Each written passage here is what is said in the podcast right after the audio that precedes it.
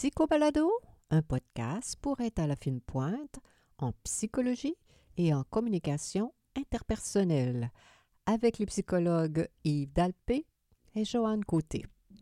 Bonjour à tous. Aujourd'hui, en ce vendredi 13 novembre 2020, notre sujet principal porte le titre suivant Halloween sanglant à Québec. Qui est violent? Mais d'abord, le docteur Yves Dalpé nous présente succinctement quelques nouvelles tirées de recherches récentes en psychologie. Bonjour, chers collègues. Eh bien, bonjour, chère Joanne. En ce vendredi 13. Oui, t'es de bonne humeur? Bien sûr, bien sûr. T'es pas superstitieuse, hein? Non, je suis pas vraiment. Non, c'est vrai, je n'avais pas pensé à ça, mais pas vraiment. On a eu une semaine euh, avec euh, des bonnes nouvelles quand même. Il a fait un temps des dieux, euh, etc., etc.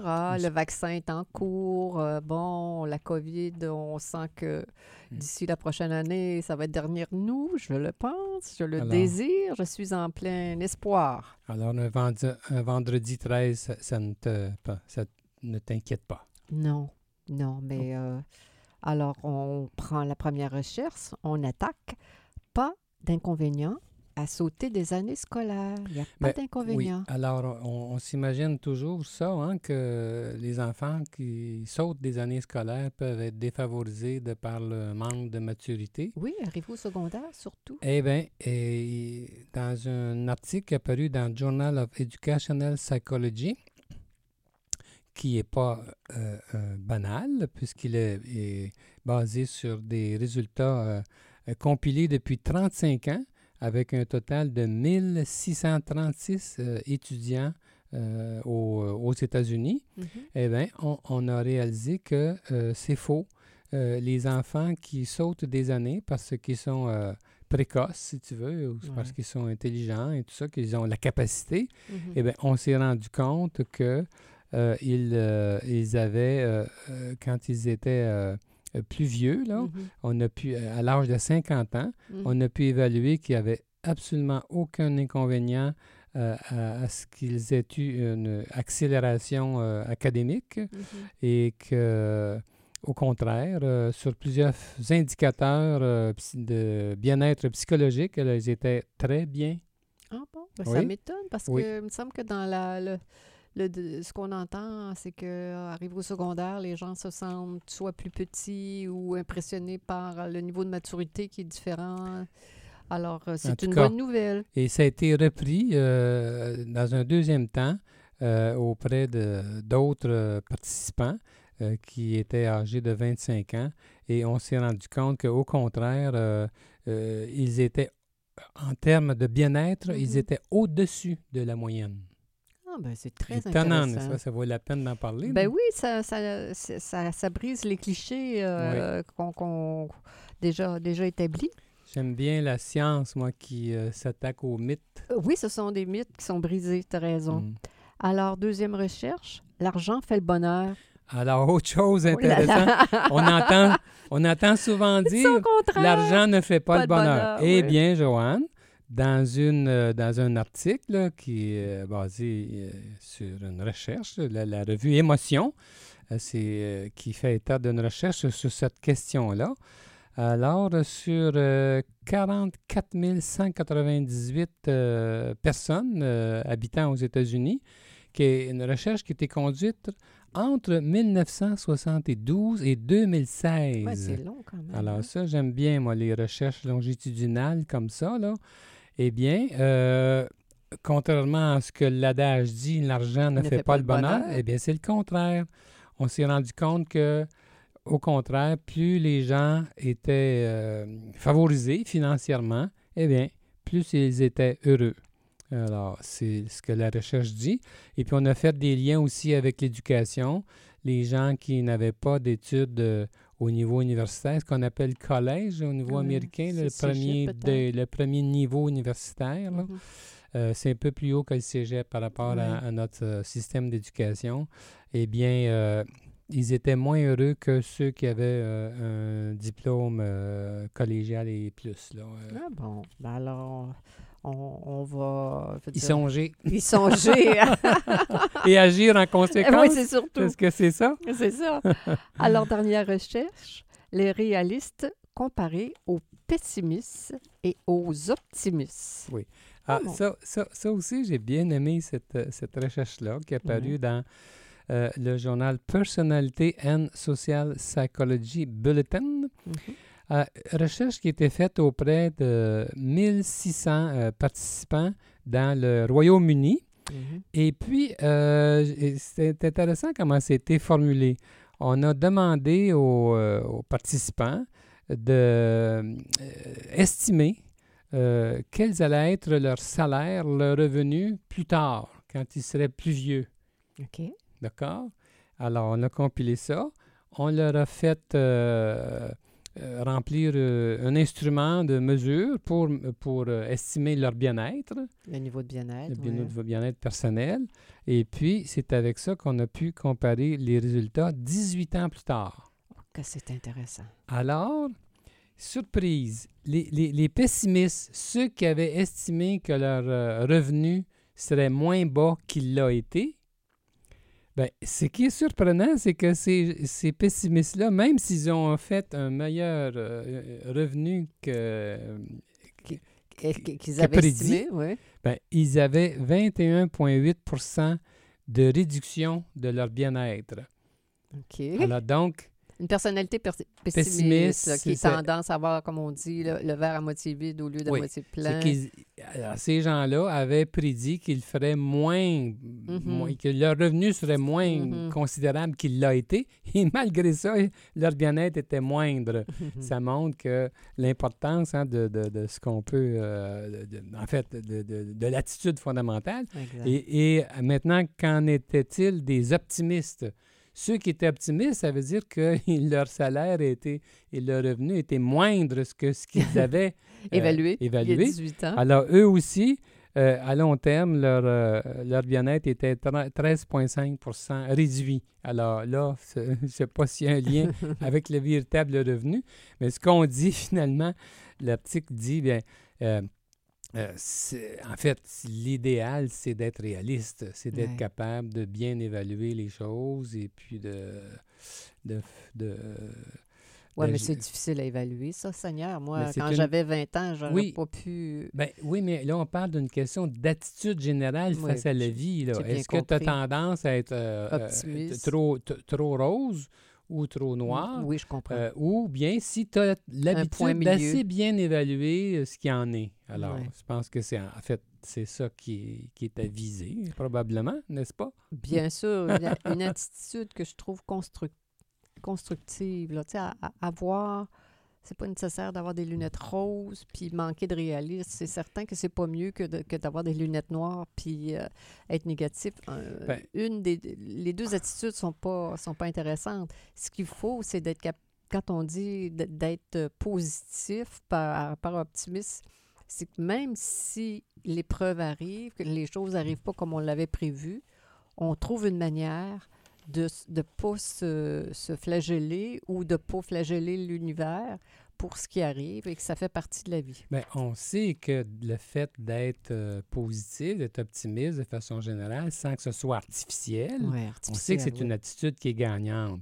Mais probablement que si on a tendance à mal évaluer les choses et à toujours les voir plus roses qu'elles sont, là, je pense qu'on est peut-être perdant. c'est pas ben, pareil. Et j'aime ton, ton idée d'être trop optimiste versus trop pessimiste. trop optimiste, comme mm. les gens nous disent, les lunettes roses, c'est pas plus gagnant.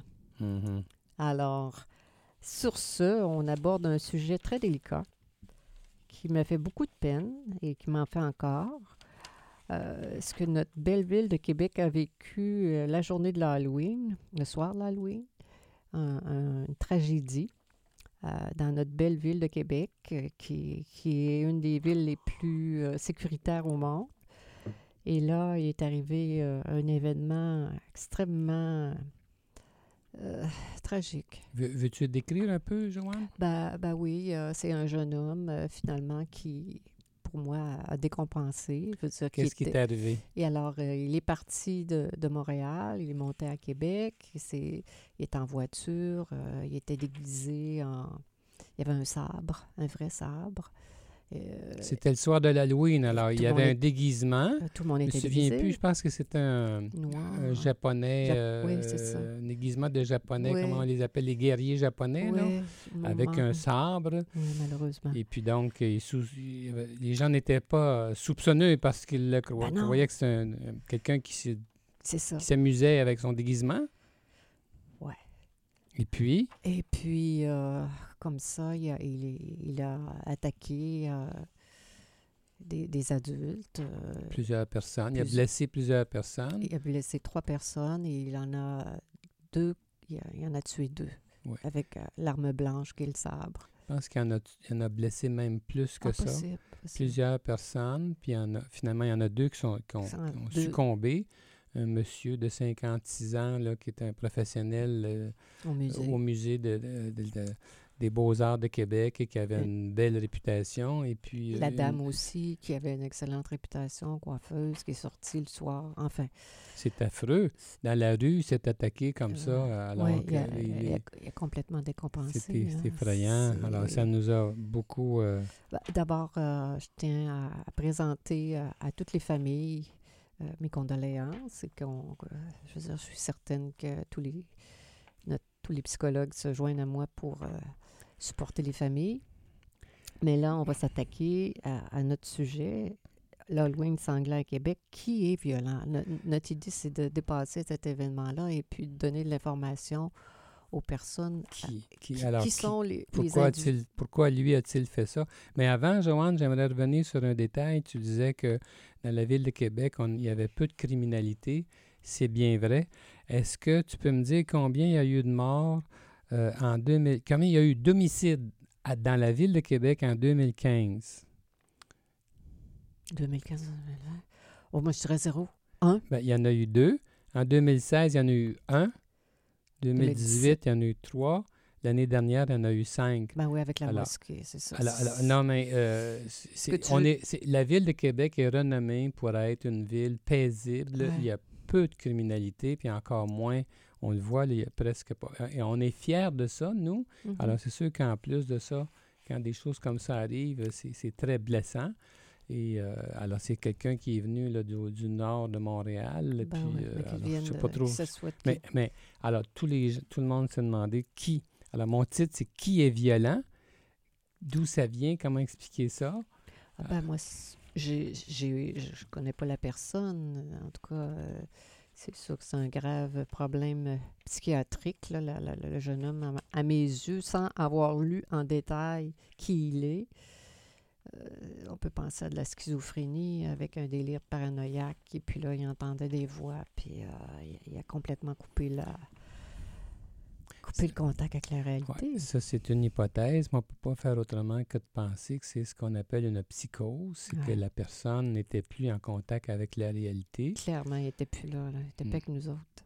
Et puis, euh, on n'entendait pas souvent cette euh, opinion-là autrefois, Maintenant, on l'entend plus tout de suite. Les gens dans les médias, je trouve qu'ils sont plus au courant, ils vont, ils vont plus penser. Là. Autrefois, là, c'est comme si on n'avait pas cette, cette, idée que euh, les gens qui faisaient... mentale ben, était à l'origine, puis même dans la mosquée, qu'est-ce qui est arrivé? Là? La tuerie, c'est en quelle année? Peut-être quelques années.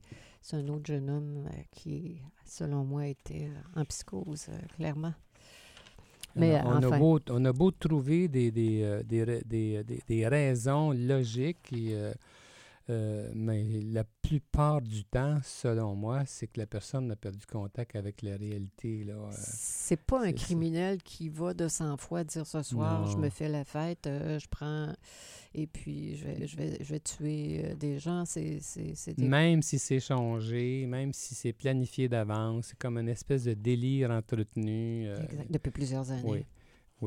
Alors, euh, qui est-ce qui est susceptible de passer à la violence comme ça? sur quels critères est-ce qu'on peut se fier pour savoir qui, qui, est dangereux? Alors, on dit par exemple que les meilleurs prédicteurs de comportements violents de cet ordre-là. Mm-hmm. par exemple, quelqu'un qui a pris beaucoup d'alcool, c'est quelqu'un qui prend beaucoup d'alcool, il est plus à risque qu'un autre de devenir violent. Ah c'est un des critères. C'est un, malheureusement, là, c'est dangereux.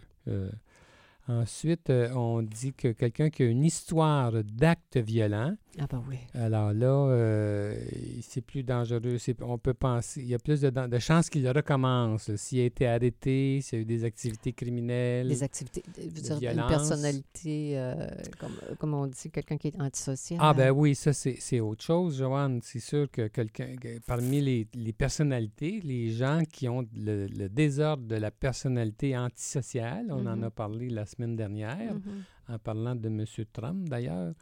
Et puis le désordre de la personnalité paranoïaque, on parlait mm-hmm. de M. Trump aussi. Alors, ça, c'est des, des euh, troubles de personnalité dans lesquels euh, on va retrouver de la, des Il y a plus de chances que ça arrive. Ça ne veut pas dire que tout ce monde-là est violent loin, euh, de, de, façon aussi grave, mais c'est un facteur donc, qui peut mener à ça.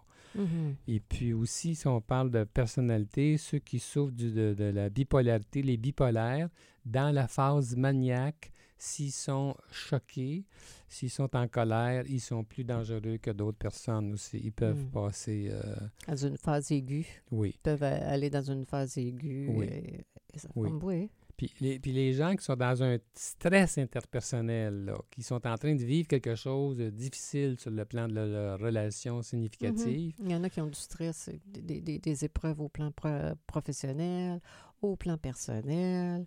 Et quand on ajoute tout ça avec une maladie mentale, avec un trouble de personnalité très sévère, ben, il, peut, ça peut faire des, des explosions. Euh, dangereuse. On dit aussi que les, euh, les gens qui ont une histoire, euh, c'est-à-dire qui ont une, ont une histoire d'abus au niveau de l'enfance, ceux qui ont été abusés étant enfants, qui, ben, ont, dû être, qui ont dû être euh, des enfants battus, des choses comme ça, c'est plus dangereux là aussi que qu'ils passent aux actes. Mm-hmm. Alors, c'est pas. C'est injuste, c'est pas de leur faute. Ils ont été maltraités, mais c'est malheureusement, c'est eux qui sont le plus euh, à risque, euh, ben, qui hmm. sont permis. C'est un, un autre facteur qui... Qui euh, pourrait conduire à la violence. Oui, oui.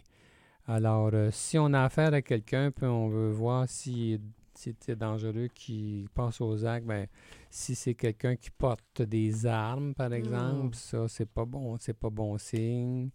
Quelqu'un qui a il y a eu des actes de violence récents là, qui s'est attaqué. Ça peut être seulement sur une propriété. C'est pas. Euh, mm-hmm. C'est pas un bon. C'est un, mauvais indice. Un prédicteur. Euh, quelqu'un qui est intoxiqué de drogue. C'est dangereux. C'est dangereux, ça, la drogue. C'est pas ça. Oui. Puis il y a des gens aussi qui ont des hallucinations auditives. Ben, c'est ça. Euh, des paroles. ils entendent des, voix, qui leur commandent de passer aux actes. Mm. Alors, ça, c'est. Euh, disons que ça fait partie de. Alors, donc, de l'idéation violente, des, qui, des gens qui ont des idées de violence, qui entretiennent mm. des, désirs, des intentions, euh, des plans, euh, ceux, qui ont des, mm-hmm. moyens disponibles pour eux, mm-hmm. là, pour passer aux actes. Là. Et euh, en termes d'âge, qu'est-ce que tu dirais? Est-ce que tu sais, il y a des statistiques là-dessus? Il y a un âge où les gens sont les plus... Euh, ben moi, je pense que plus ils sont jeunes, autour de 18, 20, quelque chose comme ça, entre 15 et 25, je veux dire ça spontanément. Coudon, t'as dû lire les, Pas du tout, pas du tout. t'as dû lire les, mes statistiques? Non. Alors, ce que, ce que les recherches disent, c'est les hommes, ah oui. les jeunes hommes entre 15 et 24 ans. C'est là mm. qui sont les plus euh, dangereux mm. d'être violents. Après ça, euh, autre critère, un statut euh, socio-économique qui est faible, mm. peu de support social. Alors, ça aussi, ça, ça induit... Là, euh, malheureusement. Euh, la rage au cœur. Oui. Et puis des, des, ben, des, des, des stresseurs, euh, des, des, stresseurs comme des conflits maritaux réels ou, ou imaginés. Oui, c'est ça. Ça, ça n'aide pas non plus. Là. Mais là, on ne parle pas, dans, ce, dans notre épisode, épisode d'aujourd'hui, on ne parle pas de violence conjugale, on parle de violence là, grave, là, quelque chose d'atypique comme ce qui est arrivé. Mm-hmm. Jusqu'à des meurtres, des, des choses comme ça. Puis en général aussi, peut-être qu'on peut en profiter pour dire ça. Moi, j'ajouterais ça comme nuance dans tout ça. C'est que euh, quand on dit, on, dit souvent que les, les, malades mentaux, entre guillemets, ne sont pas violents. Hmm. Alors, euh, c'est faux. Euh, mais il ne faut pas dire ça comme ça parce Ils que sont pas tous violents. Il y a juste une minorité de personnes. Ce qu'on dit malades mentaux, j'aime pas ce terme-là. moi non plus, c'est péjoratif. Parce que c'est malade, là, j'aime pas ça. C'est que les gens qui souffrent, disons, on pourrait dire comme ça, qui sont malheureux, qui mm-hmm. souffrent de, différentes façons. Mm-hmm. Alors, en réalité, dans mon esprit, c'est que plus on souffre, moins on est adéquat dans nos relations interpersonnelles, mm-hmm. plus on est dangereux, entre guillemets, pour notre entourage. Pour soi-même et pour les autres. Oui, c'est ça. Alors, de dire que les gens qui souffrent sont, sont dangereux, c'est pas fin de dire ça parce que c'est faux dans un sens. Euh, euh, c'est ça, devient, ça peut devenir caricatural, ça peut être bien mal compris. Mais ce que, ce que, ce que mon idée, c'est que de, de, quand même souligner que les gens qui sont bien, qui sont heureux, ils sont pas. ils, sont, ils, sont à, ils sont à l'aise dans leurs relations interpersonnelles, ils mm-hmm. sont gentils, ils sont doux. Plus on souffre, plus on est malheureux, plus on est susceptible d'engendrer des conflits, de faire souffrir notre entourage. Alors, dans ce sens-là, il faut dire la vérité, c'est que on a avantage à être heureux, à se faire du bonheur les uns les autres. Mm-hmm. Et, c'est ça qui fait que nos relations euh, sont plus harmonieuses. Et mm-hmm. qu'au contraire, si on n'est pas gentil les uns envers les autres, mm-hmm. et si on met, fait vivre à, nos... À, notre environnement immédiat euh, des, tensions, de la, colère, euh, des temps l'injustice, des situations stressantes, mm. si on abuse, si on manipule, tout ça, ça concourt à faire en sorte que euh, les gens autour de nous sont plus malheureux et mm-hmm. ils deviennent euh, moins, euh, moins sécurisants, ils mm-hmm. deviennent plus... Puis on le voit aussi dans nos entrevues, moi ça me frappe, plus euh, on est malheureux, plus on interprète mal les gens mm-hmm. autour de nous.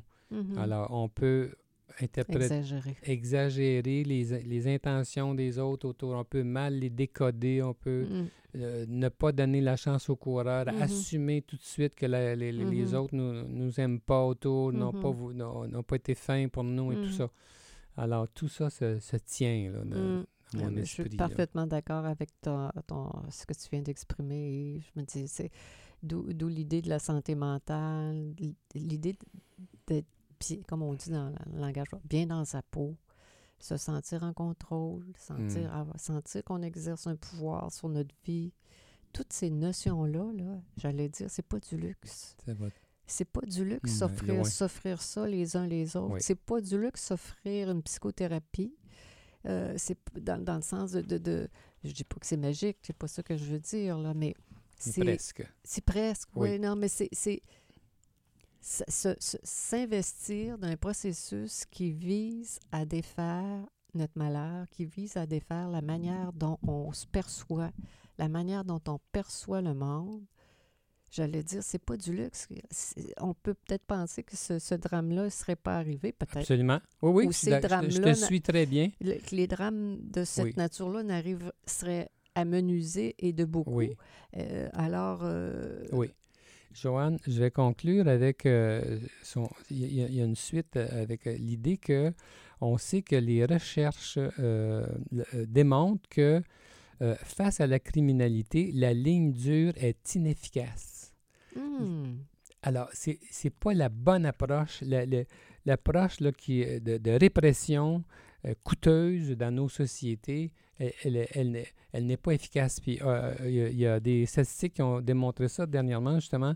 Entre 2006 et 2015, euh, pendant le, le règne de notre premier ministre Harper, par exemple, on avait serré la vis sur le plan justement du crime en étant plus dur, en étant plus répressif et les, les, les, y a, ça n'a absolument pas changé le taux de criminalité. Et puis, Hmm. ça va dans le même sens que ce que les recherches disent. C'est pas la bonne façon C'est c'est- d'intervenir. supporté par la recherche ça, Oui. depuis 30-40 ans. Alors, la bonne façon d'intervenir, c'est ce que tu étais en train de dire, c'est plutôt d'aider, de, faire en sorte que, les, que, que, les, ci- que nos ci- concitoyens soient dans des belles conditions de vie, Mhm. soient dans des euh, euh, conditions qui facilitent le bonheur, on peut le dire On comme ça. dire ça. Oui. C'est ça. Alors, euh, mais c'est très.